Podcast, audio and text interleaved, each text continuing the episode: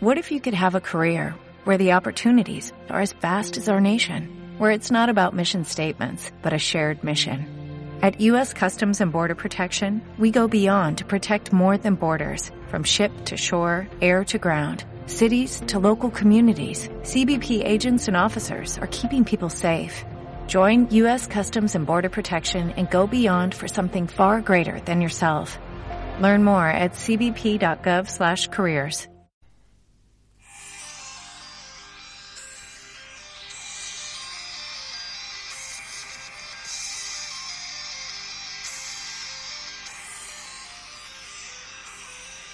3, 2, 1.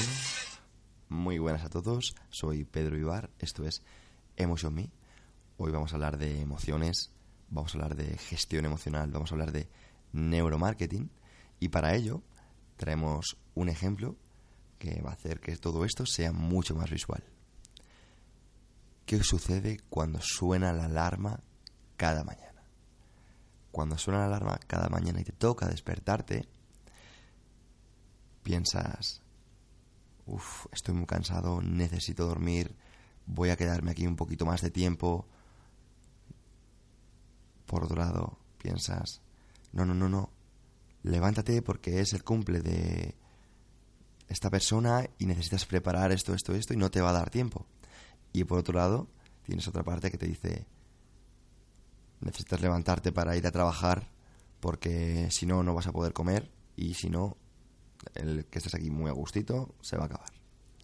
Y bueno, pues ese debate, esa lucha interna es el cerebro reptiliano, el cerebro límbico y el cerebro neocórtex. Estoy seguro de que si ya has escuchado antiguos programas, sabrás que hemos desarrollado esto, pero vamos a traerlo una vez más, por si acaso quieres que lo refresquemos. Y para ello hablaremos de lo que es el, cerebro reptiliano. Tenemos el cerebro reptiliano, también conocido como complejo R, y está formado básicamente por los ganglios basales, el tronco del encéfalo y el cerebelo.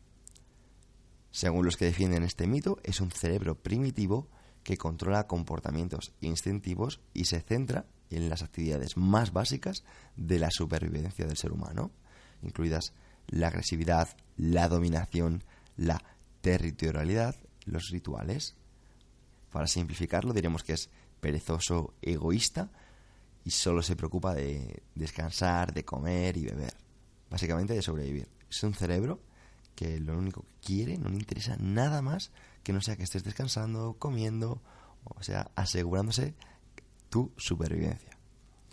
Por otro lado, tenemos el cerebro límbico, también conocido como el cerebro palemamífero, y es el responsable de las emociones, basado en un sistema de evasión y atracción, evadiendo sensaciones desagradables como el dolor y atrayéndose por sensaciones agradables como el placer. Las partes claves del sistema límbico son la amígdala, el septo, el hipotálamo, la corteza del cíngulo y el hipocampo. El cerebro palemamífero es el responsable de la motivación y la emoción que sentimos al alimentarnos, al reproducirnos y el comportamiento eh, parental. Recuerda, ah, yo voy a detenerme un poquito en el, en el cerebro límbico, que eres un reflejo de lo que te emociona y son tus emociones las que te mueven y las que te caracterizan como ser humano. Evidentemente no te vas a caracterizar por comer o por, o por, o por dormir más o menos, que también puede ser, sino lo que más te caracteriza es el, lo que te gusta, lo que te disgusta, lo que te atrae. ¿Vale? Todos comemos, pero depende de lo que te guste, comemos de una manera. Todos dormimos, pero depende de tus emociones, pasas más tiempo despierto que dormido. Y por último, hablaremos del cerebro neocórtex que es característico de los mamíferos más evolucionados. Nosotros los primates somos el animal con el pensamiento más avanzado, la razón, el habla, la planificación, la abstracción, la percepción y lo que en general llamamos funciones superiores. es nuestro cerebro reflexivo. Eh, me gustaría dejar claro que esto no no, es, no viene por defecto, sino que es entrenable y que no todos los seres humanos tienen el neocortes igual de desarrollado. Te pasará que verás que tendrás amigos que son mucho más reptilianos, que siempre están cansados, siempre tienen sueño, siempre tienen hambre. Y por otro lado, pues hay personas que se dejan llevar más por el límbico, que tienen las emociones a, flor de piel, eh, muy impulsivos y también muy miedosos. O quiero decir que al final em, el neocórtex es algo que se entrena, es algo que, que, necesita su tiempo, necesita su adaptación. Recuerda la hormesis, ¿no? esa pequeña dosis eh, necesaria de cara a la mejora. Y bueno, para todo, para todas las decisiones, hay una pelea entre los tres. Y cuanto mejor o cuanto más dominado o más consciente seas de quién domina cuando te vayas a enfrentar en esas peleas, pues mejor. A mí me pasa cuando me doy baños de agua fría, que intento que no sea mi cerebro reptiliano, que quiere sacarme de ahí rápidamente, porque dice, que esto está muy frío, sácame de aquí, sino que sea más mi neurocórtex y diga, no, no, Pedro, haces esto, recuerda que eh, hay evidencia que dice que esto es bueno para tu salud y para tu gestión emocional, para tu gestión de, de tus pensamientos, así que mantente aquí, que esto es un tipo de meditación. Porque si me dejara llevar por mi cerebro reptiliano, os aseguro que no me metía en agua fría. Te traigo además un, una charla TED, una de mis favoritas de, David Juárez, que habla de cómo se usan las emociones en la venta.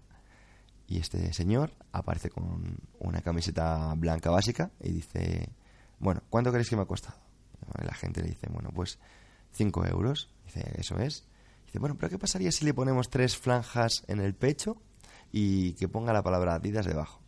Dice, uff, pues en ese caso esa misma camiseta te puede costar 30. Dice, perfecto. Y si a esta camiseta con la franja de Adidas le ponemos el escudo y el logo del Real Madrid, dice, uff, pues ya te puede costar 90 euros. Vale, vale. Y si además le ponemos el nombre y el número de Cristiano Ronaldo, pues alrededor de 120. Bueno, y si además está firmada por Cristiano Ronaldo, pues en ese caso ya costaría unos 300 euros. Bueno, ¿y si es la que utilizó cuando ganó la final de la Champions? Bueno, pues en ese caso sale a subasta y el precio puede ser desorbitado. Pues como veis, todo esto al final son las emociones, ¿no? Son irracionales, porque al final la camiseta básica sin logo la vas a usar igual que la camiseta con el logo y seguramente mucho menos que si está firmada. O sea, es que a veces no tiene sentido, pero para otras personas lo que no tiene sentido es no comprarla. Por otro lado, me gustaría, para hilar con el siguiente tema, preguntarte qué cenaste el lunes.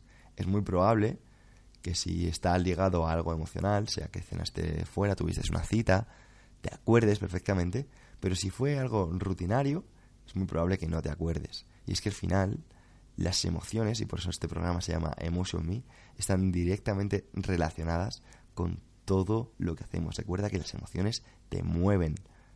Las emociones también te pueden paralizar. Y como decimos siempre, gestiona tus emociones o serán tus emociones las que te gestionen a ti.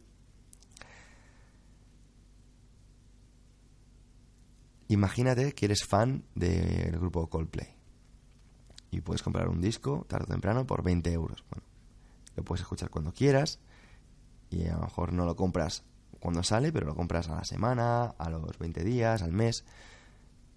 Pero ¿qué pasa si llega este grupo a tu ciudad? Pues si llega este grupo a tu ciudad y eres fan, lo vas a comprar lo antes posible, aunque te cueste cinco veces más que el, que el disco. ¿Por qué? porque sabes que te puedes quedar sin entradas. Cuando por un lado el disco lo puedes escuchar siempre que quieras y el concierto solo una vez. Pero habrá personas que digan que el disco puede acabar en un cajón y el recuerdo es para siempre. Y esto, todo esto, lo saben las empresas. Las empresas utilizan heurísticos, utilizan sesgos cognitivos, utilizan todo tipo de tácticas de neuromarketing para tocarte las emociones. Por eso, desde el programa nos encanta que te plantees por qué haces lo que haces, por qué vas a donde vas y por qué compras lo que compras. Te voy a dar un consejo que, que yo hago y es cuando voy a hacer algo, pienso, ¿quién está manejando ahora mismo? O sea, ¿quién está en los pilotos de tu cerebro, Pedro? ¿Está el cerebro reptiliano? ¿Está el cerebro límbico? ¿O está el neocórtex? Y en el caso de que esté el reptiliano o que esté el, el, el neocórtex o que esté límbico, intento ser consciente para que en, en ningún momento sea uno de los tres el que domine, sino que sea algo que se reparta y que se acerque a mis objetivos. Bueno, simplemente espero que este podcast te haya aportado. De ser así, sabes que un comentario o compartir me ayuda muchísimo. Y si quieres que lo sigamos desarrollando, simplemente házmelo saber. Recuerda, gestiona tus emociones o serán ellas las que te gestionan a ti. Hasta el próximo.